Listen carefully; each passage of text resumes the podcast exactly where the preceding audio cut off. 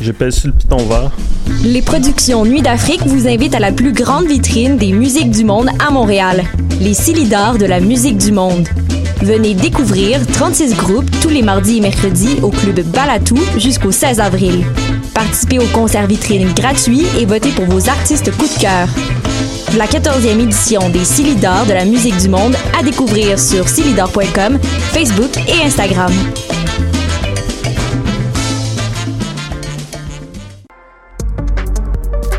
Vivez l'expérience immersive du SATFest à la Société des arts technologiques jusqu'au 28 février. Les meilleurs courts-métrages 360 degrés réalisés par des artistes d'avant-garde à travers le monde. Découvrez le programme sur sat.qc.ca.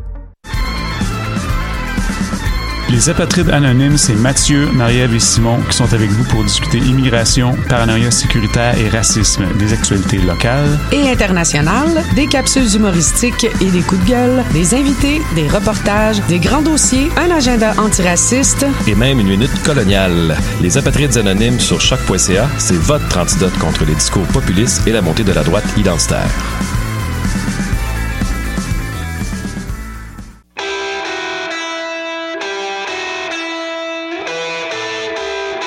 L'Escogriffe, un endroit de prédilection pour les amants de la musique. Reconnu comme un des meilleurs bars spectacles de la scène locale, il est un incontournable pour enrichir sa culture musicale tout en profitant de l'agrément de l'une de ses deux terrasses et de soirées grandement arrosées. Ouvert tous les jours à partir de 16h, tous les détails de la programmation sur notre Facebook et suis-nous sur Instagram.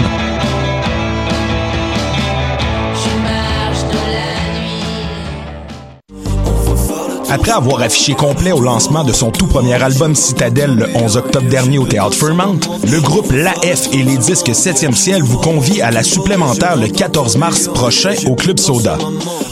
Invités surprises et festivités de haut calibre sont à prévoir. Les billets sont à 25 et sont disponibles via le point de vente ainsi qu'à la billetterie du Club Soda. Faites vite, les places sont limitées.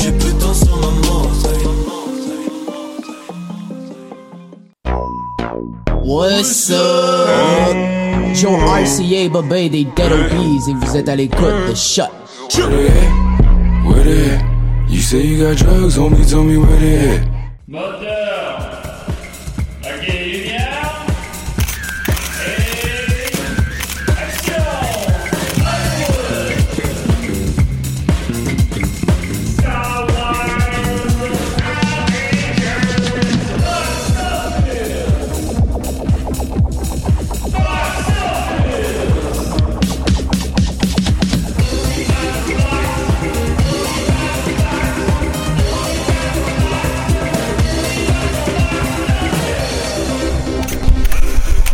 Une, réplique d'un film, là.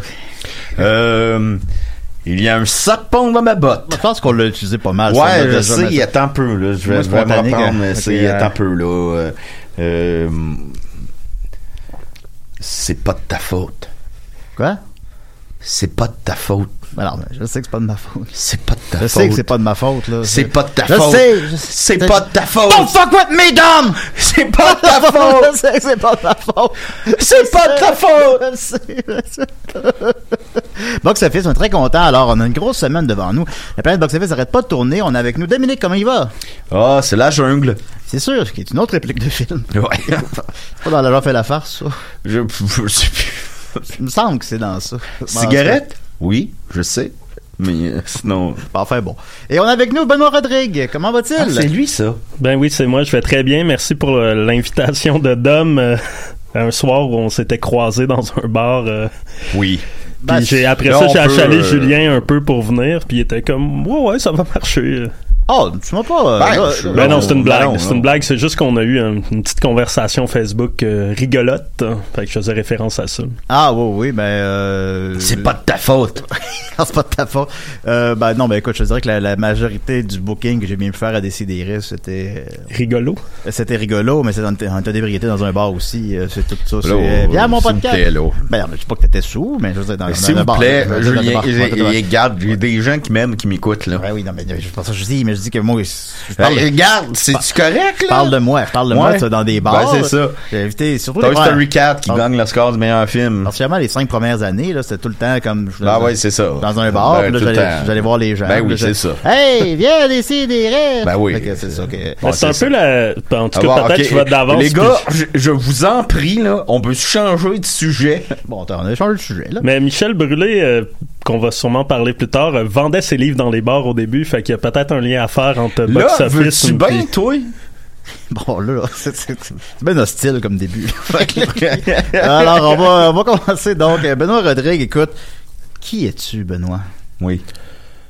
Euh, je, je, je me suis jamais fait poser cette question-là. J'étais pas préparé à ça. Ben, tu sais, je suis un Bon, gars. réponds pas de bord. Ok, ben je, je suis un réalisateur de, de courts métrages. Euh, j'ai été directeur artistique de Kino aussi. J'ai tourné beaucoup autour de Kino. Puis je suis aussi euh, le le- l'acolyte de Raphaël Ouellette pour un podcast qu'on a commencé récemment où on parle de cinéma. Ouais. Et je suis aussi la seule personne qui détient la copie euh, du film de Michel Brûlé tourné en 2008 et disparu pendant 10 ans ou presque. Est-ce que tu peux nous nommer le nom de ton euh, podcast? Oui, ça s'appelle Les Bienveillants. C'est produit par Roméo et Fils, Roméo Podcast. Puis euh, on est rendu à trois épisodes. Roméo déjà- Pérus? Romé- Roméo Pérus, Ah, Roméo ok. Podcast. Ah, bon, ok. C'est un gars qui rencontre un lépreux. Il serre la main. Il dit, je suis content de te voir. Il dit, ben, si t'es si content, garde-la. Fait que c'est ça. Ben, on- ben, effectivement, on, va parler, on va parler de toutes ces choses-là. Je tiens à ce qu'on parle du podcast avec Raphaël, évidemment, ce qui est le, le plus pertinent, mais on peut pas passer sous silence non plus. Roméo, euh, ben, Pérus. C'est sûr. Euh, puis aussi, Benoît, Benoît, je sais pas si c'est à ce moment-là qu'on s'est rencontrés, mais en tout cas, on se connaît. On a fait un, court-métrage ensemble. On a fait juste un ou deux? Ou. On a fait juste un, mais je t'ai je hein. demandé à peu près cinq fois de te libérer de ton horaire de cinémathèque pour venir jouer dans mes films, puis tu pouvais jamais. Ah ouais, mais tu voulais m'amener que je fasse Claude Govreau. Je t'avais dit oui. Ouais, mais ça, c'est tombé à l'eau. C'était pour le long métrage euh, Ah. Montreal Dead End. J'étais censé faire une séquence euh, où un jeune poète euh, qui était un, un, un apôtre de Claude Gauvreau faisait du, du langage de Claude Gauvreau qui est en fait des sons. Puis en lisant un poème de Claude Gauvreau, il, il- il conjurait un démon, puis ça, ça partait un peu dans une bataille contre un démon dans un bar. Ça, Ah. ça, ça- ça va-tu, toi? Ouais, ouais, ça va super bien. OK. Puis t'allais à l'école primaire, les primes verts, c'est exact? Oui, effectivement, Euh, mais oui, quand j'y allais, ça s'appelait Marie Médiatrice. Ah, bon, ben voilà, t'allais souvent ça? manger chez Louis. Pointe Calumet. Euh, puis t'allais au dépanneur chez Dédé. Eh oui, chez Dédé. Puis j'allais Alors. aussi euh, au dépanneur Gill pour faire référence. Parce que j'ai connu Murphy Cooper euh, dans Ouais, mon ben, c'est- enfance. ben, c'est ça que c'est pour ça que j'ai ça mes sources en fait. Ok. Demandez, as-tu des questions pour Benoît Rodrigue? Puis il m'a juste euh, envoyé des. Ouais, lui, là, il a dû aller à Primavera. Il a pas dû connaître Marie Médiatrice. Ah, il est un peu plus jeune que moi. T'es ami avec le frère de Murphy Cooper, c'est exact? Non, c'est mon frère qui est un des Ah. meilleurs amis de Murphy Cooper. J'ai changé Ah, des ok. pogs à l'époque avec Murphy Cooper euh, dans sa maison Ah oui? quand on était jeunes. Ah bon, il était comment le jeune Murphy?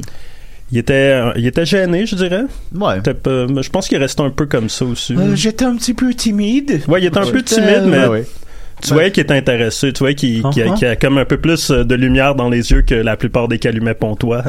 Ouais, je pense que oui, c'est ça que ces gens-là quittent euh, pour aller vers euh, Montréal ou au Beach Club à Pointe-Calumet, ça, ça va. C'est un choix. C'est le choix qui s'offre à tous les jeunes calumets pontois, Beach Ouais. Club ou Montréal. Je vais partager le, le court-métrage qu'on a fait ensemble sur la page de l'émission, mais c'était, ça a été une belle expérience. Puis comme je te mentionnais avant l'émission un peu, on m'en reparle sporadiquement quand même. C'est, je pense que c'est une vidéo qui a, qui a- qui a bien marché, ça se peut-tu?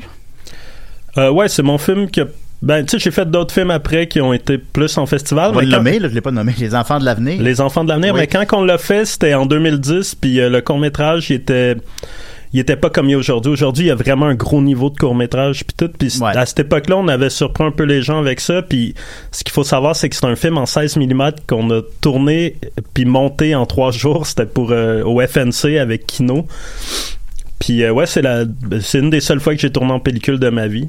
Puis c'était vraiment le fun. Non, puis ça, ça se reproduira peut-être plus non plus. Je pense pas, non. Évidemment. Mais ça- non, ça doit être une expérience. euh, la pellicule, c'est. euh, moi, j'ai eu la chance d'avoir été euh, projectionniste pendant que la pellicule était encore euh, ben, était maître. Je veux dire, il y avait aucune autre alternative que la pellicule. Puis, tu sais, juste manipuler ça, c'est c'est magique. Puis c'est quand même compliqué de de, de, de faire une projection avec de la pellicule parce que c'est tout un ensemble de d'assemblage, c'est un casse-tête pratiquement. J'avais euh, j'avais étiré malheureusement euh, Austin Power 3.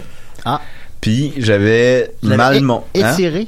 Étiré euh, le La pellicule ouais, était restée bloquée puis ça avait été. Ouais, ça va étirer, donc ça, tu sais, pour la plupart du monde, c'était un glitch là. C'est- C'était, ça, ça apparaissait Ouais, euh, poupée, trois ouais. secondes, mais tu sais, c'était comme tch, tch, tch. Parce que sur la pellicule euh, d'un film qu'on diffuse en cinéma, la trame euh, sonore, tout ce qui est sonore dans le film est sur la pellicule, donc ça avait modifié l'image et modifié la, le, le son, le- les dialogues. Et T'aurais, pu appliquer en fait au Conseil des Arts puis dire que t'avais une démarche de travailler la pellicule puis juste mettre un extrait de ta bobine Ah oui. d'Austin Power retravaillée. T'aurais pu avoir une version- bourse. La version Hey, j'ai- expérimentale. J'avais parti Harry Potter 2 euh, 25 minutes d'avance. Donc le public était pas arrivé encore euh, au complet. Et euh, le, le propriétaire avait dû couper dans les bobines, puis les bobines c'est immense, je sais pas si vous le savez, mais pensez à la plus grosse euh, plaque de...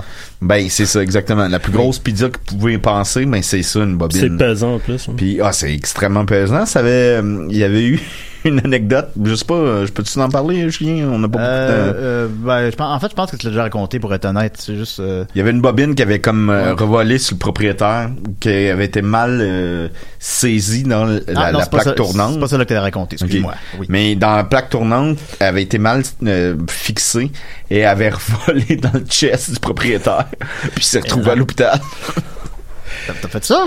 Non, pas moi. Ah, ok. Euh, C'était arrivé ouais, au propriétaire. ouais, bon. C'est- Le- le- des physique. projectionnistes de 35 des projectionnistes de bobines de 35 mm aujourd'hui euh, ils ont de la misère à en trouver quand c'est le temps de projeter des euh, c'est un, un art qui s'est Ouais. perdu en fait Ouais, ben il y a ça. euh, moi, je, je travaillais 7 ans à la Cinémathèque québécoise, puis on projette encore en, en pellicule. Pas les nouveautés, évidemment, qui sont projetées en haut. Les projections RSS, c'est des, euh, c'est c'est des petits disques durs, puis patati patata. Mais on projette en pellicule encore en bas, puis c'est un métier qui se perd parce qu'il y a personne qui pratique ça. Il doit y avoir quatre personnes à Montréal qui pratiquent ça professionnellement, là, qui ont un salaire pour faire ça. Euh, puis essentiellement, ils s'enseignent à l'un l'autre euh, comment le faire. là. Ça a l'air d'être euh, quand même tout un art, euh, presque militaire.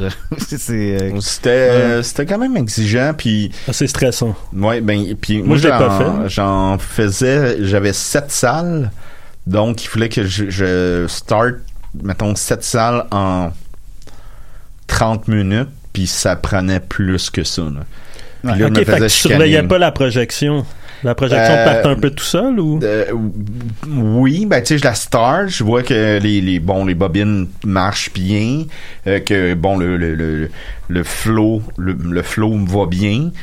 Et ensuite, il faut que j'aille à l'autre salle, puis j'en avais sept. Et euh, il y avait une lumière qui allumait, qui est une salle qui euh, qui, qui marchait pas. T'es vraiment comme un- dans un film là, de, de un gars à mort que la personne se réveille puis qui attire une corde. C'était ça. Et euh, la lumière, quand elle allumait, on savait pas c'était dans quelle salle. Fait que là, on, on courait dans toutes les salles pour savoir. Et il y a le transporteur qui, a- qui a été euh, gravement euh, raté. mais qui est gravement malmené à Valleyfield, malheureusement, pour les gens qui ont vu le transporteur. Vous pouvez nous écrire pour raconter votre expérience en salle. Euh, on va continuer donc. Tu avais fait un, tu fais un podcast avec Raphaël Ouellette qui s'appelle Les Bienveillants. Et tu me disais que c'était assez loufoque ta rencontre avec Raphaël. ouais c'est que ben Tu dis j'ai- que c'était genre fucking loufoque, là. Sais pas, j'ai c'est pas genre, utilisé le euh, mot loufoque ou fucking. le- Ouais, c'était genre mais j'ai dit ça pouvait être intéressant à, rac- à raconter. Yes, mais- fucking drôle. Le loup Ouais, ouais, hilarant, hilarant. Fait que ça a commencé avec, euh, je, je me rappelle pas quel truc que je faisais là, mais je disais ah ouais, je parlais du trailer du Joker que j'aimais pas, mais vu qu'il avait gagné un prix à la Mostra de Venise, je me disais ah, je suis tout d'un coup intrigué. C'était mon post Facebook, puis tout le monde s'était enragé totalement, puis c'était pas c'était pas une trollade, c'était comme moi qui avait euh, décidé d'écrire ça sans trop le savoir. Puis Raphaël, il avait, je savais pas, mais lui aussi, il était comme, il trouvait que le trailer était mauvais, puis Joker? ouais, j'aimais pas le trailer, j'ai Non, aimé le non, film non, par non, contre. non, en tout cas, bon. Avec euh, la chanson Smile? Ouais, je trouvais qu'il manquait de rythme, qu'il n'y avait pas l'air d'avoir grand chose qui se passait dans le film avec les images. Tu sais, je trouvais le look beau là, du, des images, mais j'avais l'impression que. À je trouvais que la dernière bande-annonce, j'étais comme, là, était comme trop pareil comme celle d'avant, là. Mais la première qu'ils ont sorti, non, non, non, elle est bonne. J'ai une petite non. question pour toi. Ouais, vas-y. Très rapidement, puis c'est peut-être un peu... Euh, Prends-les pas mal, mais est-ce que c'est se bouder son pla- plaisir? Parce que Non. je le fais, moi aussi. Des fois, des films euh, que tout le monde aime, ben, je les aimerais pas parce que tout le monde aime ça, tu sais. euh. Non, parce que j'ai aimé le Joker, puis je l'ai regardé euh, avec une, ouverture d'esprit. Vraiment, le trailer, je l'aimais pas. C'était aussi simple que ça, mais j'ai comme... euh, je, je scrute les trailers, moi, en général. Quand les trailers sortent, j'ai comme... euh, c'est un jeu un peu comme euh, prédire le box-office chez Julien. Ah, c'est plus Je regarde les plans, puis j'essaie de voir euh, s'ils sont pas en train de nous cacher, de mettre trop de jus alors qu'il y en a pas beaucoup dans le film, puis qu'ils Mm. trichent un peu. Puis j'avais l'impression que le Joker, c'était ça, puis je me suis trompé. Finalement, c'est un bon film. Ben Donc, Raphaël commente euh, sur mon statut Facebook puis il dit faudrait qu'on fasse un podcast ensemble. Mais on se connaît pas tant que ça, Raphaël. On s'est croisés deux trois fois. J'ai été l'aider sur un de ses films. Mais on s'apprécie, tu sais. Puis là, je fais comme y écrire en privé. J'ai dit, hey, on fait semblant qu'on part un podcast cinéma ensemble. Puis je vais comme faire des concours de t-shirts sur Facebook puis des trucs de genre. Puis c'était vraiment une Des concours de wet t-shirt? de t-shirts pour Ah, faire tirer des t-shirts. Puis euh, c'était vraiment une trollade, là. C'était pour niaiser le monde, parce que sur mon Facebook, je niaise un peu, là, naturellement. Puis, euh, fait que pendant de- une semaine, j'ai fait deux, trois posts où je disais comme euh, OK, bientôt, on fait un concours pour décider le nom de notre podcast. Vous pouvez participer. Puis naturellement, les, les gens, ils aiment pas ça se faire troller. Fait que c'était vraiment agressif, les commentaires. Puis un jour, un gars que j'ai connu à Victoriaville autour de 2001 euh, m'écrit puis il dit hey, je suis rendu producteur de podcast. C'est-tu vrai ton affaire de podcast avec euh, Raphaël Ouellette? Puis là, je dis... C'est un euh, job qu'on s'improvise, producteur de podcast. Euh, ouais, c'est une job, mais il fait vraiment bien ça. Par contre, mais oui, c'est clairement une job improvisée, mais il fait Ouais. vraiment bien ça, tu sais. Tant mieux. Fait que finalement, je contacte Raphaël, il est pas sûr, puis euh, il décide de... Le producteur l'appelle, puis il passe deux heures au téléphone avec. Il, a- il a fait la même chose avec moi, le producteur. Au début, je voulais pas trop, j'étais pas sûr, tu sais, des affaires de... Roméo et Fils, une boîte de prod qui se lance dans un podcast, mais il m'a convaincu. Il a fait la même chose avec Raphaël, puis c'était un peu mission impossible de nous convaincre tous les deux. On s'est rencontrés, puis tout de suite, euh, on s'est vraiment apprécié, moi et Raphaël, puis euh, on vit une petite bromance depuis Ben, euh, qu'on a commencé Ben ce oui. podcast-là. Il est chill, Raph. On l'a reçu quelques fois ici ou à Décideret. Ah, c'est vraiment une bonne personne. Ah, oh, il est le fun, il est le fun. Puis il est beau aussi. Il est très beau. Il est vraiment beau. Il est très fort physiquement. Les gens le impressionnant. savent ah, oui? pas. Non, mais- ça, je savais pas ça par contre. Non, c'est pas Ouais, vrai, je ne sais pas. je- Ah, bon, t'aurais pu quand même. Il a l'air, il a l'air Ouais, d'être fort. Il y a des fesses, là. euh, Ça, c'est vrai. Et il ça peut s'appelle- casser des noix avec ça. Semble-t-il. Euh, ça s'appelle Les Bienveillants parce que selon euh, la bande-annonce du, du podcast, euh, vous ne vous, vous n'irez pas vers le cynisme. Vous allez être réellement bienveillant vers les films. Est-ce que c'est une boutade ou c'est réel? Ben, à l'origine, c'est une boutade parce que naturellement, Raphaël, il est reconnu comme le gars extrêmement négatif. Ah, il aime pas, Facebook. il aime pas Boyhood, là. Il l'aime pas. Il aime pas Boyhood, puis euh, il aime pas euh, Ça doit être Once Upon a Time in Hollywood, puis une couple d'autres affaires comme ça. Puis euh, il c'est était correct, tu sais, c'est, c'est, son- c'est le droit le plus, euh, le plus legit. T'aimes un film ou tu l'aimes pas, il faut pas que tu te laisses bercer par les critiques. Il faut que tu aies ton appréci- appréciation du film. Moi, mettons, euh, Southland qui a eu la pire cote à, Cannes. Ben, moi, j'adore ce film-là. Moi, je trouve ça correct de, d'avoir son opinion. Ben ouais, c'est sûr. Ben, fait que on a fait la blague. Au début, c'était une blague parce qu'on était tous les deux étiquetés comme euh, méchants sur Des Facebook. Ouais, des chialeux, mais je pense que c'était plus par association dans mon cas parce que j'étais pas autant chialeux que Raph. fait qu'on a décidé de s'appeler les bienveillants un peu encore dans un esprit de petite trollade euh, qu'on voulait faire aux gens. Puis finalement, aussitôt qu'on a commencé le podcast, on s'est rendu compte qu'on invitait juste des, du monde qu'on aimait le travail puis qu'on respectait puis il y a vraiment un esprit de bienveillance euh, à travers tout le podcast puis pour le cinéma québécois, tu sais, puis aussi dans l'idée de comment est-ce que les gens aujourd'hui, euh, et maintenant qu'il n'y a plus de boîte noire, que les gens vont plus au cinéma, comment est-ce qu'on découvre Bergman, on parle de Bergman, mais c'est un exemple. Ouais, ben, il était venu, euh, Raphaël était venu à la Cinémathèque présenter Persona, c'est son film préféré. euh, puis j'ai entendu qu'il en parle aussi dans le podcast, qu'il avait écouté chez Pods, en laserdisc Ouais. au milieu de la nuit. ouais, avec huit manipulations. Oui, quand Donc c'est ça, notre notre espoir c'est que bien que le podcast s'adresse aux cinéphiles, aux gens qui veulent découvrir le cinéma, puis un peu à l'industrie du cinéma, mais puis euh, on espère qu'un petit gars de Rimouski ou euh, une petite fille de Gaspésie tombe sur ce podcast-là, puis tout Ouais. d'un coup deviennent peut-être intéressés par le cinéma, puis euh, Ben, québécois en partie. L'idéal, évidemment, de voir un film, ben oui, c'est en pellicule, puis en salle, et peut-être patata. Seulement, évidemment, il y a plein de restrictions euh, physique, de temps temporel, puis tu parles du petit gars de Rimouski, ben il verra pas Bergman en salle parce que malheureusement il n'aura pas l'opportunité de le faire. Mais par Mais contre, s'il en maintenant, entend parler au moins, puis ben, qu'il est intéressé il va aller par Pirate Bay, puis il va le trouver, tu sais, Ben oui. puis il va l'écouter comme ça, puis c'est correct là. Ou Criterion Channel. euh, ouais, ça c'est encore plus correct en fait. Mais, mais tu sais, ce que je veux dire quand même là, on se mentira pas, c'est que supposons moi quand c'est arrivé, moi les torrents c'est arrivé, je sais pas, moi j'avais 20 ans peut-être à ce moment-là, puis là c'était oh mon dieu, le- le- la bibliothèque est ouverte là. Ah oui, moi c'était j'étais sur le chômage au moment où j'ai découvert The Pirate Bay.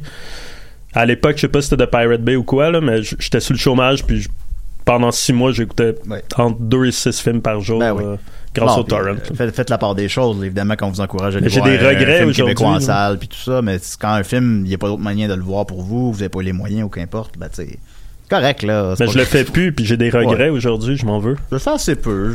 Cinéma beaucoup, là, honnêtement. Fait que je suis quand même pas trop épais. Euh, puis dans le premier épisode, vous parlez de votre éveil cinématographique. Puis je poserai la question à Dominique, parce que je trouve que c'est une belle question. À quel, Oh. à quel moment... Ben non, ben, c'est une belle question, Dominique. Là. À quel moment tu as ressenti euh, un éveil cinématographique chez toi, que tu as senti que tu un cinéphile? Euh, le premier film que mon père avait acheté, un VHS, euh, un samedi, euh, parce qu'il il était responsable de trois jeunes garçons. Moi, je suis jumeau avec un frère plus vieux, donc euh, on était très proches. On jumeau était- avec un frère plus vieux? Ben, je, je- suis jumeau et j'ai un frère Ah, ok, plus vieux. d'accord. Et euh, ma mère travaillait à la fin de semaine, était infirmière. Alors, euh, il fallait qu'il nous occupe, qu'il nous divertisse. Puis, tu sais, c'est- c'est trois petits... trois petits Chris, là, tu sais. Puis, euh, mon père avait acheté un VHS et il avait loué Superman 1 de Richard Donner. Yeah! Et depuis ce temps-là... Donc, c'est Superman 1. Superman 1, après ça. Ghostbusters. Ben oui. Mais euh, Ghostbusters, je l'écoutais euh, constamment, constamment. Euh, on l'avait enregistré à la télé, on faisait ça. Là. Ben oui, oui. Mais Superman 1, c'était le premier film que j'ai vu et c'est le premier coup de cœur que j'ai eu. Le premier film que j'ai vu au cinéma, je, je crois ne pas l'avoir dit à l'émission, c'est euh, Taran et le chaudron magique. Euh, j'ai aucun souvenir de ça, mais c'est dans mon livre de bébé. Fait que ça, le- mon plus vieux souvenir au cinéma. ben c'est un, un dessin animé de Disney là. tu sais. Oh oui, c'est correct là. Mais c'est dans ceux qu'on pas. Superman. Ouais, non, non, Taran et le chaudron magique là, mais c'est pas mon éveil cinéphile, ça. T'as jamais Euh, entendu parler de ça. Je suis sorti en 86 là, j'avais 3 ans. Dans ceux qui vont jamais le faire. là. Dans les 10 dessins animés de Disney qu'on s'en souvient plus. Ah, c'est un Disney? Ouais, ouais, c'est un dessin animé de Disney, mais des années 80, c'était comme la période noire, là, où est-ce qu'il était un peu perdu, là. Moi, je considérais que c'est aujourd'hui la période noire, mais Ah, mais dans les dessins animés, je parle, là, dans les Ouais, longs, ouais. longs métrages d'animation, euh, tu sais, euh, non, non, les années 80, ça allait pas bien, là. Basile, le détective, puis euh, les deux souris en Australie, ou je sais pas quoi, là. Ben, tu sais, tout ça, c'est tous des films qui ont pas marqué les esprits, qui ont pas marché au box-office, euh, puis qui coûtent cher à faire. Fait que ça marchait pas très bien à cette époque-là. Mais après ça, il y a eu la, le Golden Age, la Renaissance, qui a commencé avec la petite sirène et qui a atteint son apogée avec le Roi Lion. Mais, euh, en passant par La Belle et la Bête, euh, la première la. VHS euh, que j'ai eue, euh, Ah comme ouais? achetée, là, qui était pas une copie de qu'on avait doublé de la TV ou d'une cassette au club vidéo.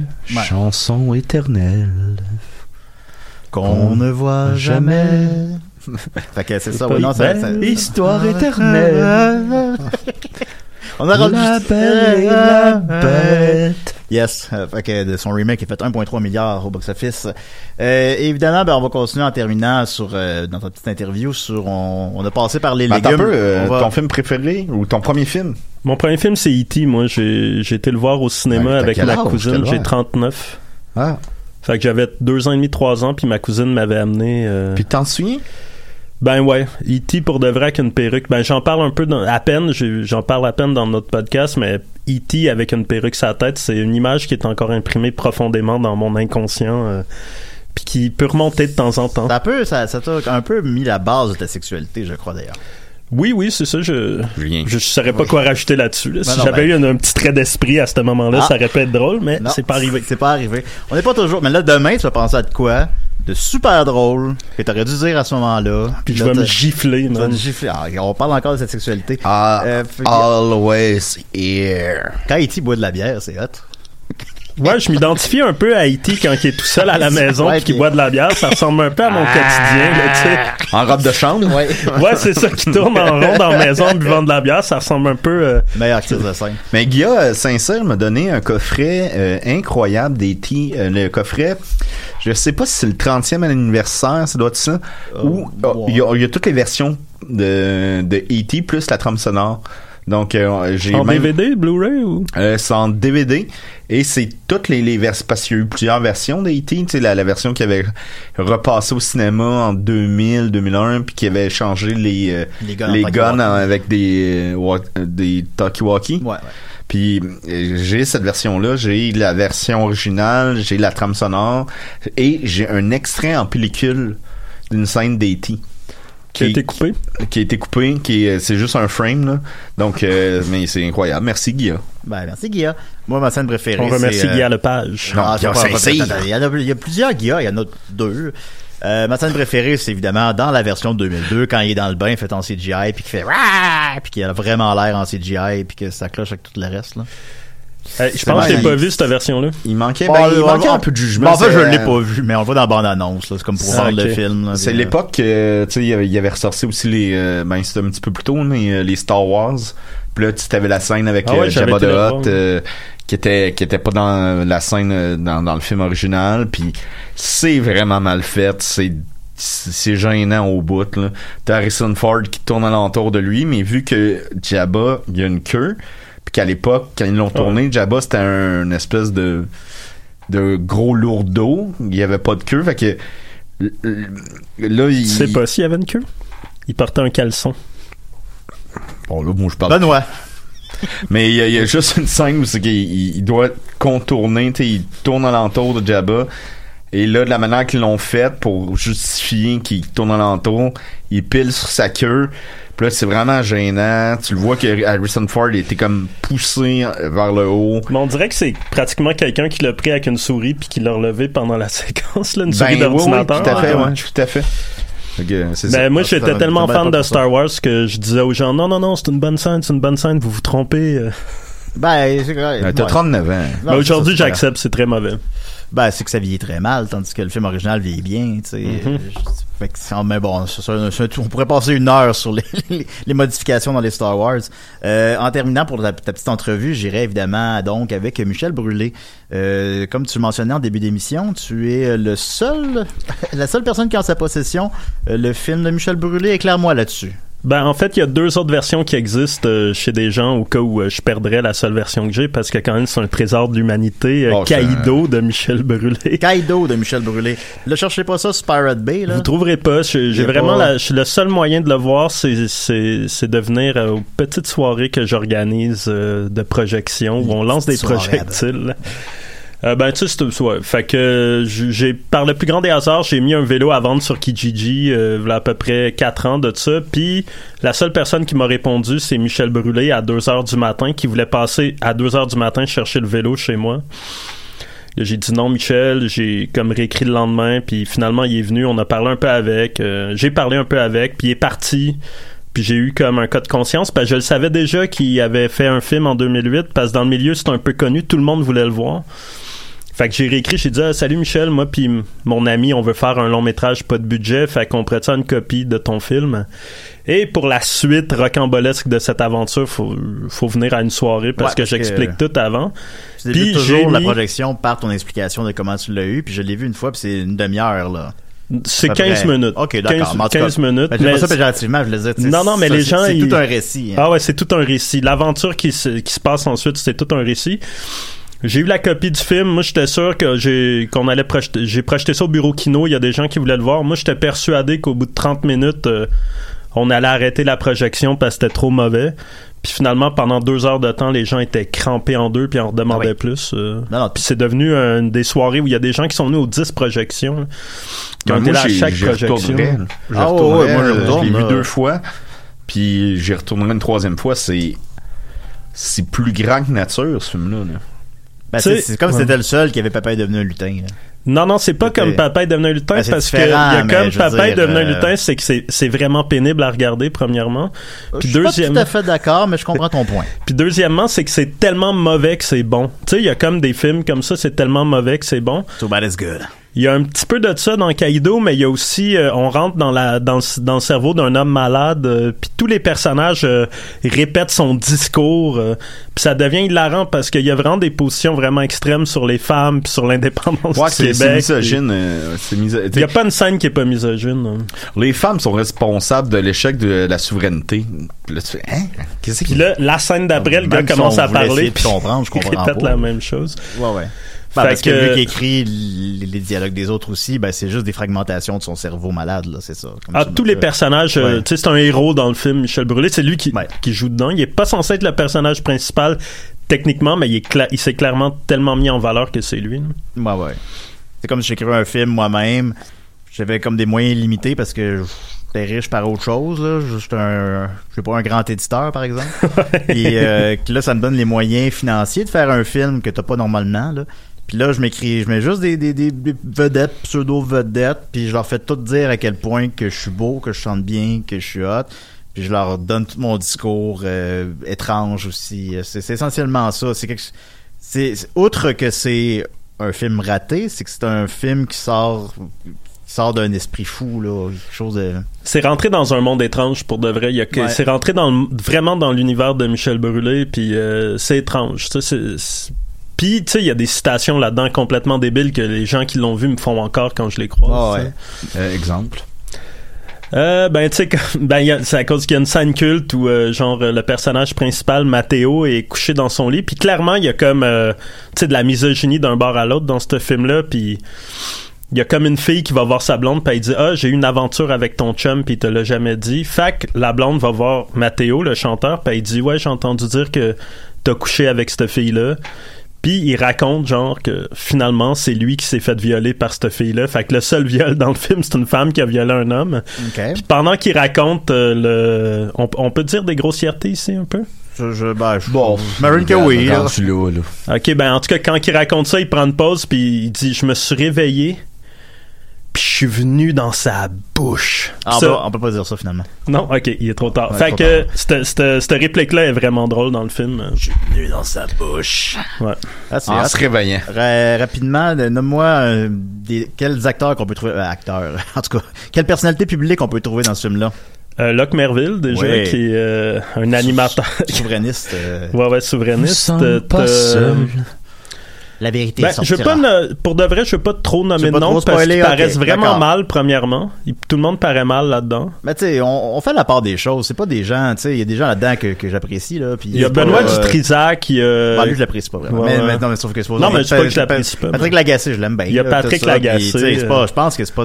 Pierre Des fois, Brassard. Quand il y a Pierre Brassard, c'est la dernière apparition publique de Pierre Falardeau avant sa mort, c'est dans ce regarde, film. on, aime tous Pierre Falardeau. Tu sais, je pense que ces gens-là, des fois, ils, ils savent pas nécessairement dans quoi ils sont embarqués ou, tu sais, quand t'as le nez dedans, tu vois pas. euh, Une carrière, pas, euh, une carrière n'est jamais parfaite. Là. Ben non, on, ben non, on pas- fait des, des erreurs, on va jouer dans des, des trucs qui sont... Mais tu sais pas, tu, tu vois, je m'envoie un Ouais, mais c'était euh, c'était une autre époque, hein. Tu sais, c'était la vidéo, c'était comme, hey, on peut faire des films avec des caméras vidéo tout à l'heure professionnelles. Fait qu'il y a eu plein de films un peu mauvais de cette époque-là. euh. vendu, puis... euh, Ouais, tandis qu'aujourd'hui, on est revenu. Ouais, c'est ça, un petit peu, tu sais, tandis que là, on est revenu vraiment dans. euh, dans du cinéma.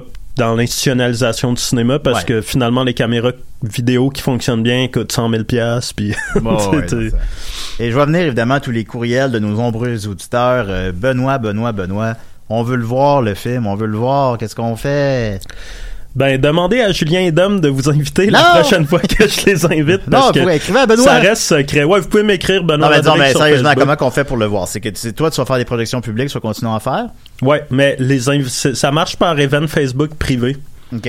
Fait que si vous m'ajoutez comme ami Facebook, euh, puis que vous commentez pas sur mes statuts, puis vous interagissez, vous Ouais. interagissez pas avec moi, je vais vous inviter à la prochaine projection. Là, dès qu'ils interagissent avec toi, t'es bloques? Là, je les bloque, ouais. Ok, bon, je bloque, d'accord. j'ai le bloc sur Facebook assez facile. Ah, c'est sûr. Non, non, moi, les jokes sur mon poids, je sais pas quoi. Moi, je bloque ça, là. Non, non. Oh, là, ouais. on est... Pas Hey, mon beau bear, là. Ouais, pas si je ça à te faire, connais pas, tabarnak, là. là. Non, non, non, wow, ça va faire, là. Mais c'est pas si c'était Arnaud Soli, mais en même temps, Arnaud Soli Mais non, ferait pas, euh, mais ferait pas une joke sur mon poids non, Non, plus. Arnaud Soli, il- Non, non, non, lui. Connais-tu Arnaud, Arnaud Soli? Pourrait dire ce qu'il Ben, veut, il y a pas de problème. là. Comme, comme personnalité publique, je le connais. ouais. Ah oui, il est, il merveilleux. Il est rayonnant. On l'aime, on l'aime. Fait que merci beaucoup, Benoît. Ben, merci à vous, c'était donc, on tient, ben écoute, je vais peut-être, euh, tu me permets-tu quand, quand tu feras la prochaine projection de l'annoncer à l'émission ici, peut-être? Ou t'aimes ouais, vraiment ouais. mieux ça garder, là, euh, Non, ben l'idée c'est toujours secret. que c'est toujours que j'ai la permission de Michel de projeter les de le film, mais tu sais, je veux pas que ça devienne une grosse affaire publique, mais c'est destiné à le devenir un jour ou l'autre. Ouais. Puis ce jour-là, je ferai face à la chanson. Si je peux maintenir ça encore un peu underground pendant un bout de temps, Ben, ça euh, je vais garder ça aussi, là, c'est sûr. Ben oui, oui. tu sais, en ouais. 2020, euh, une seule copie d'un film, faut qu'on se réunisse deux fois par année dans un bar pour Ouais. voir ça. Fait que tu comptes continuer, là. S'il y a de la demande, oui. Il va, il va en avoir. Oh, je te confirme qu'on vient de leur pimper un peu la demande. On va en avoir en masse. Oh, Ben, merci, beaucoup, merci beaucoup, Benoît. Alors, on va continuer avec euh, maintenant nos petites chroniques régulières. Benoît, t'es là, puis tu peux interagir avec nous, bien sûr. On, on y tient même. Ah, Alors, J'aimerais recevoir Arnaud Soli. ah, ça ferait du bien. Ça fait tout le temps du bien de le croiser. Euh, alors, il y a Simon Delille qui nous a écrit, euh, le, le célèbre humoriste, nous a écrit euh, la semaine dernière. Je viens d'écouter Box Office, mais vous parlez de Fast and Furious à tort et à travers, franchement. Alors, euh, il s'invite à venir rétablir les faits à l'émission.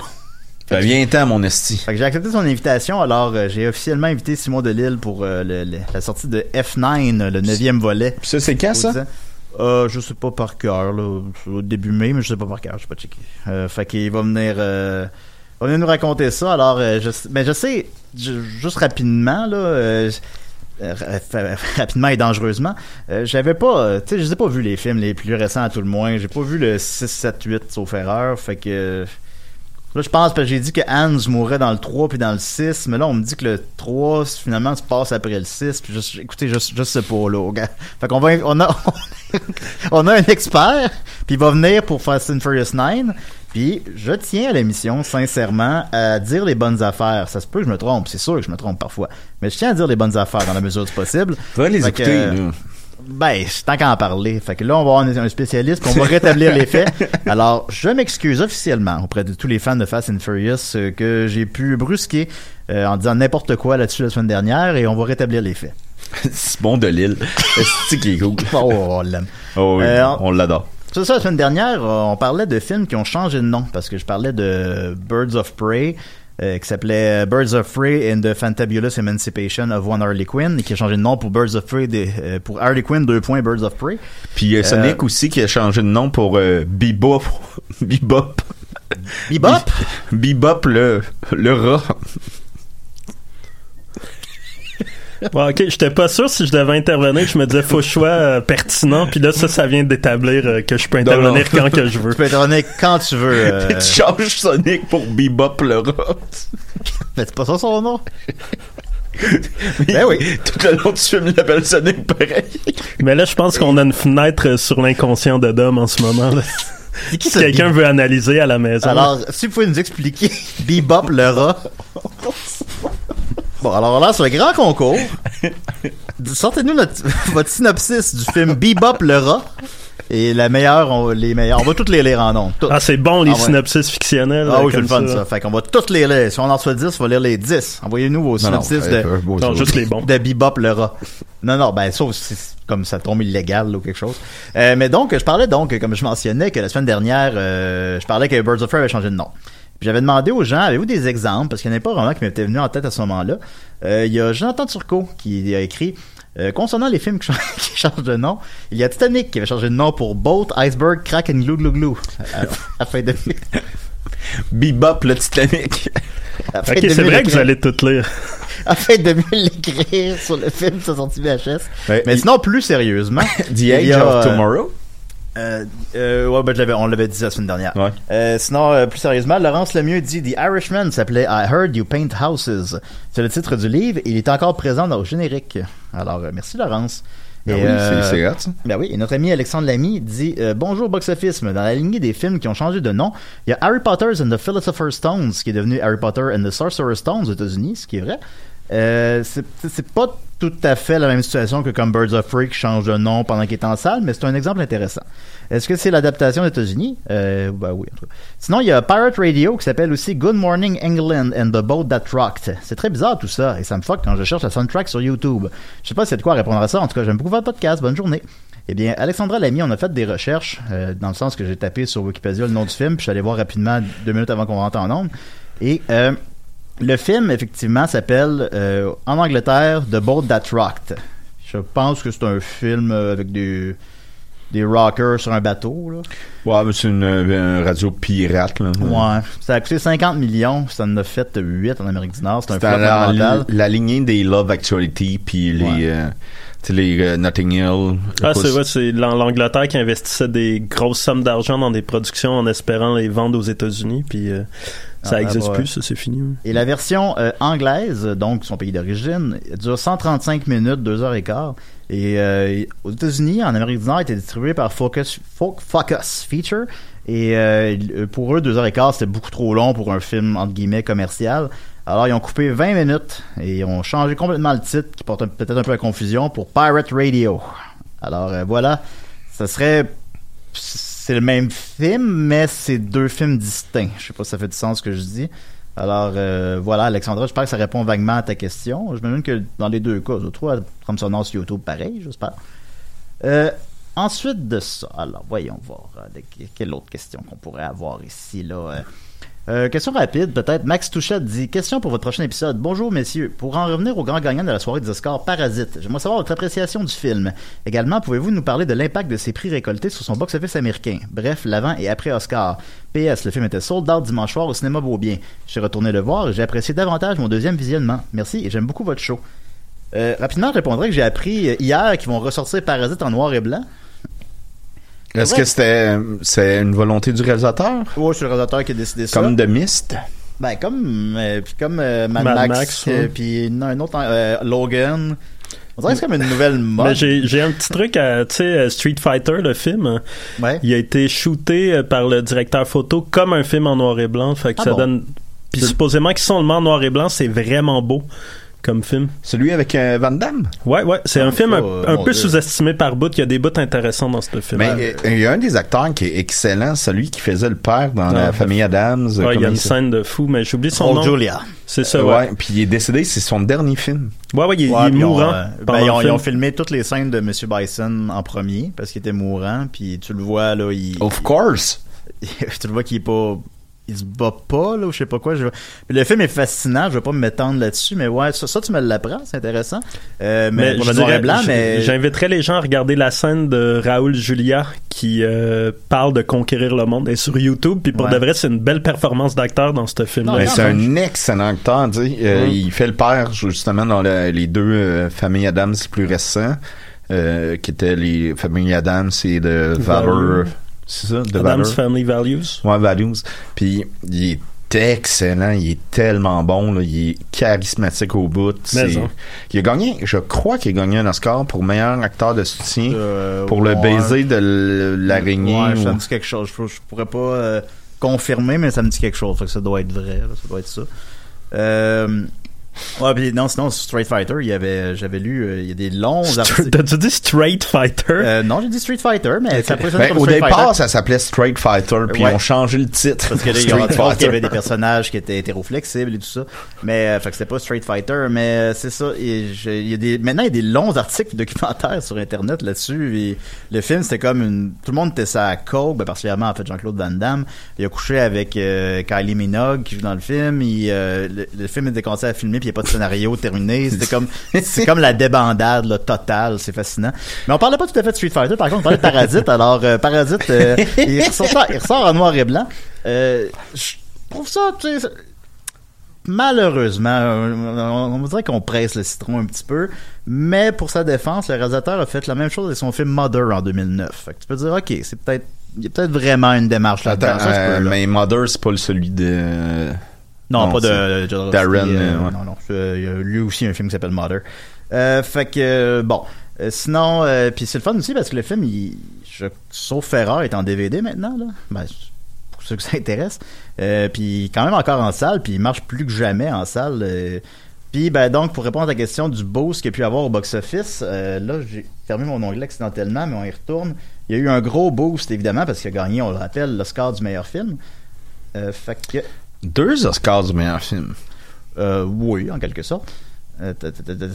Weekend, euh, t- t- t- t- j'ai fermé mon onglet accidentellement. Alors, euh, Parasite était encore quand même à sa 19e semaine, en 11e position, le deux semaines. Puis la semaine dernière, après avoir gagné son Oscar, il est remonté en 7e position à sa 19e semaine. Il a remonté de 245% et a fait sa meilleure fin de semaine en carrière à date avec 5,5 millions. Montant son total à 43 millions en Amérique du Nord. Euh, puis il n'a pas fini. Il se rendra pas à 100, là, mais tu sais, 44 millions, il va faire 50, peut-être 60.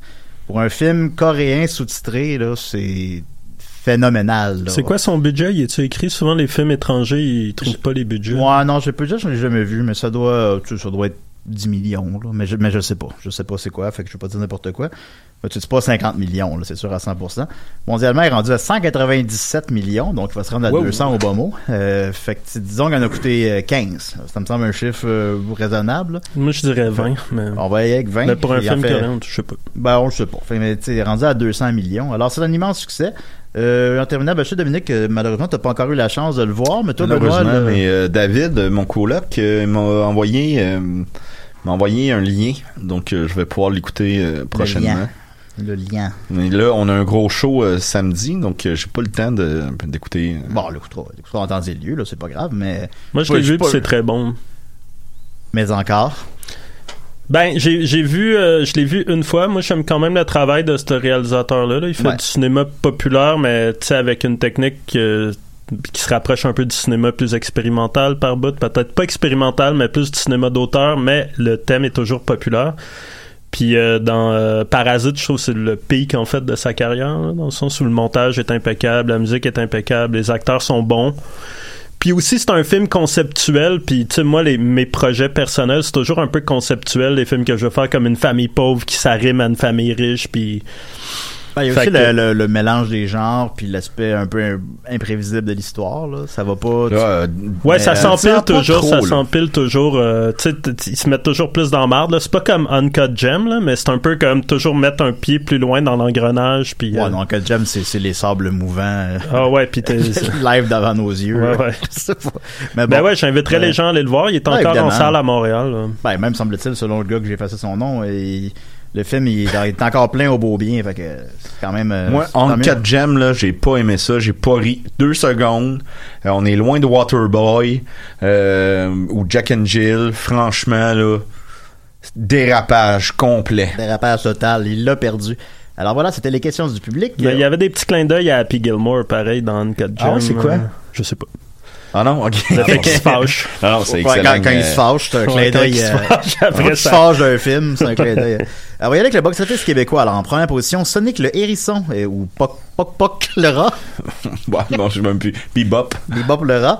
Euh, en deuxième position, Mafia Inc. Et en troisième position, Birds of Prey. Euh, donc, Mafia Inc. Qu'est-ce que Julien avait prédit la semaine dernière? Je vous le jure sur ma tête. J'avais dit 350 000 Vous pouvez le vérifier.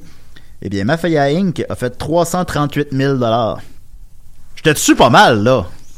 J'étais dessus pas mal? C'est Ben, on va impressionnant. t'appeler Bebop. Ben, non, Bebop, non. C'est-tu bon, ça, pour un film Euh, québécois? je pense qu'il aurait pu faire encore un petit peu plus que ça, mais c'est très bon. C'est très bon. Euh, Bebop euh, euh, Bernatchez. Yes. Puis euh, les gens, ceux que je connais qui l'ont vu, l'ont beaucoup apprécié. Fait que je pense que c'est un film qui va quand même bien jouer sur le long terme. Maxime, Euh, ouais, Sarah. Maxime, Maxime et Sarah l'ont beaucoup aimé. Et Sassa, ils l'ont beaucoup aimé. Euh, mais nous, ce qui intéresse, les petites anomalies. Alors, euh, au Québec, euh, en septième position, il y a Parasite. Donc, tantôt, je parlais du box-office américain. Là, je parle du box-office québécois maintenant. Alors, je vais fermer les, le bruit des notifications sur mon cellulaire. Hein, sur Ben rien, oui, il y a y a rien là. de problème. Il n'y a pas de problème. On est Ben, juste live à la radio. Il n'y a pas de problème. Ben oui. Parasite a fait en, sa 17e semaine au Québec a fait 126 000 montant son total à 1,3 million de dollars. Vous trouverez un film coréen qui a fait un dixième de ce montant-là. Ensuite de ça, en 12e position, Portrait de la jeune fille en feu, qui dans seulement deux salles a fait 23 000 pour un total donc de 11 000 par, semaine- euh, par salle. pardon. Ça, c'est le double de n'importe quel film à l'affiche présentement, voire le triple, le quadruple, le quintuple. Donc, il remplit ses salles amplement. Ça a l'air très bon. C'est Ben, les critiques sont excellentes. quand deux. vu. Tu l'as vu? Moi, je, ben, je vais le voir. J'ai pas eu le temps cette semaine, mais euh, Côté 2, t'as aimé ça rapidement? Ben, c'est un peu, tu sais, un peu comme Mulholland Drive puis euh, Persona, là, tu sais, là, la- la- Ben, les personnalités féminines qui se mélangent les unes avec les autres, mais c'est incroyablement beau. Ouais. C'est- encore une histoire d'amour touchante, un peu comme Call Me By Your Name puis La vie d'Adèle puis... euh, Ben, je tu sais, comprends qui- tout est parallèle, là. Fait que, Puis aussi, c'est vraiment étrange comme film parce que le jeu, tu sais, ça se passe, je pense, au 17e siècle, ce film-là. Fait que le jeu essaie de, des comédiennes essaient de, de, de, de reproduire comment on parle, comment on agissait à cette époque-là, comment on était à cette époque-là. Fait que ça donne quelque chose de vraiment euh, hypnotisant dans, dans le jeu puis Ouais. dans les personnages. Leurs intentions sont comme, c'est vraiment bon. Ben, ça, ça a l'air excellent. J'ai vu souvent la, la bande-annonce euh, au quartier latin. Je l'ai vu comme six fois. Là. Puis euh, elle était hypnotique. Il a quelque C'est euh, beau, c'est vraiment Ouais, beau. ça a l'air Un beau, peu comme que- Tootsie. Un peu comme Tootsie, effectivement. Oh, ça m'hypnotise, Tootsie. Euh, en 47e position, euh, Le Rire, euh, malheureusement, ne connaît pas le succès, puis un peu doit ouvrir à ce résultat-là. Il a fait 548 000 548 dollars, pardon, en fin de semaine, montant son total à 24 000 dollars pour près trois semaines. Puis je le mentionne parce que j'avais bien apprécié le film et que j'ai vu hier qu'elle allait rejouer trois jours à la Cinémathèque québécoise, qui est probablement la dernière chance de le voir en salle à Montréal. Alors, euh, moi, je vous le conseille. C'est pas, euh, c'est pas parfait, mais c'est un film intéressant. C'est un film ambitieux. Fait que allez voir le rire à Cinémathèque en fin de semaine. En 48e position, euh, de 20th Century, euh, qui a fait 536 montant total à 20 000 ce qui est assez peu aussi. Mais j'ai vu hier qu'il y a en nomination à, à- dans 9 prix au euh, Génie. C'est ça, les... les Oui, euh, au, au cas, Canada, là. oui. C'est quand même beaucoup. Fait que je l'ai pas le- vu. C'est très, c'est un film comme euh, un peu euh, à la Guy Maiden, euh, Guy Madden. Un film un peu théâtral. euh, C'est Fran- pas. François Girard, ça. Non, non, Non, non. non, c'est. euh, ben, J'oublie son nom, je sais pas pourquoi, mais c'est un, c'est un Non, gars euh, du Manitoba. Je, connais son nom, nom. je- il m'échappe. Mais ça, il a juste fait 20 000 piastres, le 20e siècle. Ouais. Étonnant, étonnant. Je pensais que ça avait été un gros succès. Ben, vraiment?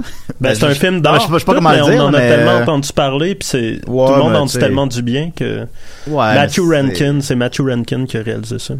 Ah oui, c'est ça, effectivement. Euh, en 54e position, LA Tea Time, parce que vous avez reçu la réalisatrice dans votre troisième épisode de votre Eh podcast, oui. exact- euh, deuxième, pardon. Euh, donc, euh, LA Tea Time a fait en fin de semaine 373 dollars dans une salle, montant son total à 5000 dollars, ce qui est euh, quand même assez peu, malheureusement, mais je pense qu'il s'attendait pas Mais c'est du euh, documentaire expérimental. Non, c'est ça, c'est ça, c'est pas, c'est pas... C'est du documentaire? Du documentaire expérimental. j'avais entendu documentaire. Non, non, puis la performance au box-office euh, ne veut rien dire par rapport à la qualité du film, mais c'est pas aussi un film qui est conçu pour euh, rivaliser avec Menteur, là, c'est pas... euh, c'est, pour ce que c'est, c'est correct. Et les trois films qui ont fait le moins d'argent au Québec en fin de semaine sont The Addams Family, que on parlait un peu tout à l'heure, qui a fait 58 dollars, Once Upon a Time in Hollywood, qui est étrangement encore à l'affiche après 29 semaines, qui a fait 15 dollars, et le film qui a fait le moins d'argent au Québec en fin de semaine pour une deuxième semaine consécutive, et Playmobil, le film, Hey! qui a fait, qui a fait 10 dollars. C'est incroyable. 10 dollars, c'est quoi? C'est une moitié de personnes qui étaient? Ouais, c'est une personne qui manquait un bras qui est allée voir euh, le film. T'es Ben, allé le voir un mardi ou? Ben on n'a pas ça, j'ai pas ça là, j'ai pas j'ai juste le chiffre 10 dollars. c'est c'est tout ce que j'ai là. J'ai pas l'âge de la personne, son nom puis Mais en Ben, même temps, c'est- Playmobil, c'est un autre genre de documentaire expérimental, fait que c'est peut-être pas pour tout le monde. c'est une manière de le voir effectivement. T'es optimiste, je trouve. Oui, tu l'es. Puis ça garde ça. Garde ça mon Ça, par jamais J'aime le cinéma, Mais par jamais ça. Mais- Jamais. Non, voilà. comme dans Last Action Hero. Alors, je vais revenir maintenant Ah, sur ben, euh, mes. je- euh, je suis en fan fait, de c'est ce bon, film-là, moi, j'ai moi j'ai les, aussi. j'ai les figurines de Last Action Hero. Ouais, c'est on vrai. avait Il est acheté ça dans- sous-estimé dans la filmographie d'Arnold, les gens en Oh, parlent ouais, ben, jamais, euh, mais il est vraiment bon. Ben, je pense que c'est un film qui a été mal compris ou même vu comme une forme d'arrogance. Genre, hey, on, Il joue lui. on- ben, on- les films que nous autres on aime de toi, ben là tu nous dis qu'on est niaiseux des amis ou je sais pas quoi. Mais non, c'est un, bon film pour. euh, C'est excellent. La, Ah la- ouais. la scène d'intro, Maxime se l'avait complètement chamboulé. Ah oui. Ouais, puis il l'avait confondu avec l'entrée de Cobra. Ben, c'est sûr. Euh, voilà. Euh, maintenant, je vais revenir sur mes prédictions de la semaine dernière. Alors, euh, rapidement, comme j'avais dit, Mafia Inc., j'avais prédit 350 000 Il fait 338 000 Fantasy Island, j'avais dit une première fin de semaine de, Oh. de 13 millions. Il a fait 12,3 millions. Il y a vraiment un talent, Julien. Ok, c'est Ouais. pas des paroles en l'air. Il est Non, vraiment non, bon. c'est vrai. hein. Ouais, euh, un talent ou une maladie. mais Julien, il l'a pas toujours non plus parce que c'est impossible quand même. Mais euh, pense à Sonic- Pro. euh, ben, vas-y avec Sonic, puis après ça, on vient sur euh, Fantastic Island. Ah oui, oui, on peut. euh. Et euh, Sonic, ben je l'ai pas eu. J'ai dit 40 millions. euh, et en fait, euh, ce qui aurait été bien. Il a fait 58 millions. Euh, il a dépassé toutes les attentes. Ben, il va tellement vite, c'est sûr. Euh, c'est le film qui a fait, le, le film de jeu vidéo qui a fait. Les attentes sont restées sur le bord du chemin. hein. Euh, Sonic! Et le Dr. Robotnik. Euh, le film a fait la meilleure fin de semaine pour un film de jeu vidéo, déclassant euh, Détective Pikachu. Euh, moi, c'était un peu, tu sais, euh, un de mes nombreux outils pour devenir le box-office, c'est faire des comparaisons. C'est aussi après ça, il y a d'autres affaires. Il y a les dates de sortie, il y a la critique, il y a, plein d'affaires. Mais c'est les comparaisons, puis tu dis, bon, ben, tu sais, il me semble que le monde aime calissement ça, Pokémon, puis Sonic, il aime ça, mais un, peu moins. Qu'on va faire un peu moins. C'était, disons, euh, ça, c'était un peu ça que je me suis dit pour résumer, disons. Ben non, il a fait plus, finalement. Je pense que les gens, ben, c'est une bonne promotion, une très bonne promotion même. Jim Carrey en forme, on l'aime, Jim Carrey, tout le monde l'aime. Euh, puis il n'y a pas de la grosse Harley Quinn a déçu, pas de la grosse compétition. Je pense que tout ça a fait que Sonic a dépassé les attentes. En plus, il a coûté un raisonnable 90 millions. Euh, pour ce type de film, c'est très raisonnable. Euh, fait que, euh, il va faire, il va être rendu à 100 millions en fin de semaine. Il va se rendre à près de 200 en Amérique du Nord, peut-être 400, 500 mondialement. Ça serait 5 fois son budget. Alors, je vous annonce tout de suite Sonic 2 dans deux ans, même si c'est pas encore annoncé. Mais en espérant qu'il fasse assez d'argent pour que Sega puisse rééditer une console, la Dreamcast 2, puis euh, je me l'achèterais. Moi, je suis un, je suis un Sega fanboy un peu. je suis un Sega fanboy moi aussi. J'ai toutes les consoles de Ah, Sega. c'est vrai? Ben ouais, ah c'est oui, j'en ai. J'aime ça, Sega. Moi, j'ai le Master un- System. Hein, j'ai pas eu le NES, j'ai eu le Master System. Moi aussi. Oh, Je te jure. ok, ça explique. On était la famille qui avait un Master Ah, System à. Charny à place d'avoir un Nintendo. Ça me fait pourquoi qu'on avait ça. Il n'y a même pas de jeu au club vidéo. Moi, je préfère Mais les femmes. t'as-tu, euh, t'es- Ah oui. un fan de Wonder Boy 1, 2, 3? Bien sûr, j'ai tout terminé. Moi, j'aime les femmes. Wonder Boy aussi. 1, si tu ramasses toutes les poupées dans chaque tableau, tu débloques le dixième monde. Ah ouais, ok, j'ai pas, j'ai pas été là. Ben, je te prends un guide parce que rendu dans le monde neuf, supposons, euh, les, les, les poupées sont cachées genre dans des feux, là, des faux feux. Ah ok, puis il faut que tu perdes ton skateboard faut que tu l'aies, euh, faut que tu l'aies par essai et erreur, là, parce que ça te tue, Ouais, ouais. sinon, tu sais, ça n'a plus d'allure. Mais avec un guide qui dit son où, je me suis rendu jusque-là, j'ai fait le dixième monde, puis là, t'as la vraie fin. J'aime bien Ah ouais. ça. Fait qu'en Ah tout cas, c'est ouais, ouais, ça. J'étais, fait que moi, j'avais pas la vraie fin, j'ai vécu dans l'illusion toutes ces années. Bon, je pense que 99 Ouais, la vraie fin avec les femmes, là, c'est de conquérir son cœur. Vrai. Et Dominique, je crois que tu voulais nous parler de Fantasy Island un peu. Euh, oui, ben en fait, euh, Julien et moi, on a une, euh, une, une- une fascination Oh, sur oui, fascination, Mediafilm. oui. Puis Ben, tu connais Mediafilm bien sûr. Ouais, ouais, Ok. que j'adore. Et Mediafilm, on l'a déjà dit, mais je le répète. Un, c'est chef-d'œuvre. Sept, c'est euh, médiocre. C'est euh, lamentable. Il n'y a aucune qualité. Et Fantasy Island a eu sept. Oui, ça c'est le fun. Ça, moi, ça me fait bien plaisir. Moi, à chaque fois que je m'en vais sur mes, je m'en vais sur Mediafilm, là, presque quotidiennement, là, c'est, c'est pathétique. Bon, peut-être pas quotidiennement, mais beaucoup. c'est pathétique. Je veux beaucoup. Puis là, quand il y a un set qui arrive, parce que ça arrive pas souvent, il y en a à peu près quatre par année, grosso modo, là, cinq peut-être. Mais c'est que là, comme quand ça pour arrive, les t'es comme, 1. Ah! Euh, ben, les 1, c'est différent, c'est que les 1, Parce qu'il ça faut que tu sois un 2 pendant une couple d'années. Ouais, pendant puis, 20 ans. Ils font-tu des 6 puis pendant une couple d'années t'es un 6 Non. puis quand t'as Ah, mais prouvé les que t'étais cotes, le plus euh, mauvais, tu tombes les, au sac. les cotes changent, pas juste les deux en un. Euh, ils ont modifié euh, le, le, le, le Napoléon en appart, par exemple, qui était 7 et le lendemain, il était coté 6. Ben, Donc, sinon, ils, peuvent, euh, ils peuvent moduler, mais un 7, tu peux l'avoir exactement à la date de ta sortie de film. Ouais, Ah, ok. ouais, ouais. Ben, tu sais, comme le déclin, c'était un 3, puis il a été monté en 2. Il y a, tu sais, les, les cotes changent, mais je pense pas qu'ils font une réétude de tous les films tout le temps. Ça va être plus les films qui reviennent plus souvent. Mais tu sais ça, des 7, c'est rare, fait quand ça arrive, fait que c'est la pire note. Et j'ai devant moi ici la petite critique de Mediafilm. Adaptation ratée d'une populaire série télévisée, récit incohérent et sans ligne directrice, réalisation tapageuse et maladroite, interprétation générique. Alors, euh, à cause de ça, maintenant, j'ai le goût d'aller voir Fantasy Island. Fait que Ben, si j'ai le temps, j'aimerais ça y aller, aussi. Ah, j'aimerais ça aussi, mais ça, on a une grosse semaine, on a une tournée, puis en tout cas, mais j'aimerais ça, là, je vais aller voir euh, tout ça, là, on va aller voir ça. On aimerait aller voir Sonic aussi. Ben, c'est sûr. Puis moi, Ma- Mafia Inc. Mais euh, de ce que j'ai lu aussi sur Fantasy Island, là, je le dis mal, là, je suis désolé, je parle pas bien anglais, mais euh, c'est que la seule bonne interprète dans le film, c'est la victime. C'est euh, la une des, des bou- anciennes bullies du secondaire qui est victime du fantasme d'une des, euh, des actrices. Semble-t-il qu'elle est excep- pas exceptionnelle, mais qu'elle a fait bien la job. Ok. Mais sinon, que tous les acteurs, ça marche pas. Puis pourtant, c'est pas des acteurs mauvais, c'est pas des c'est pas des mauvais acteurs, mais leurs personnages ont aucun sens. Ils prennent toujours la, la- la- la pire décision. Ben, sur les films Euh, d'horreur, c'est assez commun quand même. Oui, mais c'est quand même Blumhouse. Puis Blumhouse, euh, ils nous ont habitués avec une, une certaine qualité de film. Ouais, ouais. Puis euh, là, c'est pas au rendez-vous. Ben, mais nous, on va l'être. En terminant, il y a The Call of the Wild qui sort en fin de semaine. Je parle juste de la grosse sortie euh, en wide release. Là. The Call of the Wild, donc adaptation du livre du même nom, sorti en 1905 sur un prospe- prospecteur au Yukon avec son chien. Euh, ils en ont fait, j'ai vérifié hier, ils ont fait 10 adaptations différentes, dont une avec euh, Snoopy. Euh, puis, euh, fait que The Call of the Wild, ben, c'est ça, ça a coûté 109 millions. C'est impossible que ça fasse ce montant-là.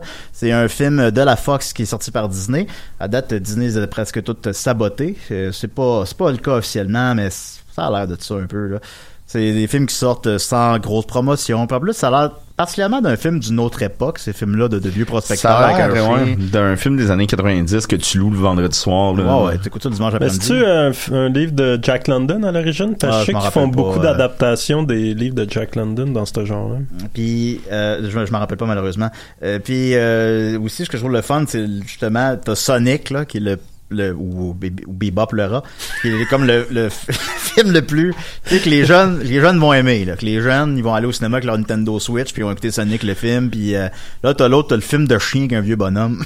Je Le chien en- Ouais. CGI, puis le hein. chien en CGI qui était très très très mal reçu par la toile. Alors pour toutes ces raisons dans ce côté positif il y a 73% sur Rotten Tomatoes c'est quand même bien on aime tous Harrison Ford. Euh, mais malheureusement je crois que ça va être un flop euh, qui ne suffira pas son budget de 109 millions. Je pense qu'il va y avoir une première fin de semaine de 16 millions malheureusement. Merci beaucoup Benoît Rodrigue merci à vous. Merci. Merci Dominique. Qu'est-ce qu'on fait aujourd'hui? Euh, on répète. on répète pour le show de samedi le Téléthon des Picbois il reste quelques places pour le supplémentaire le 10 mars. Merci beaucoup. Bye bye. Cherche tes colocs. Bye.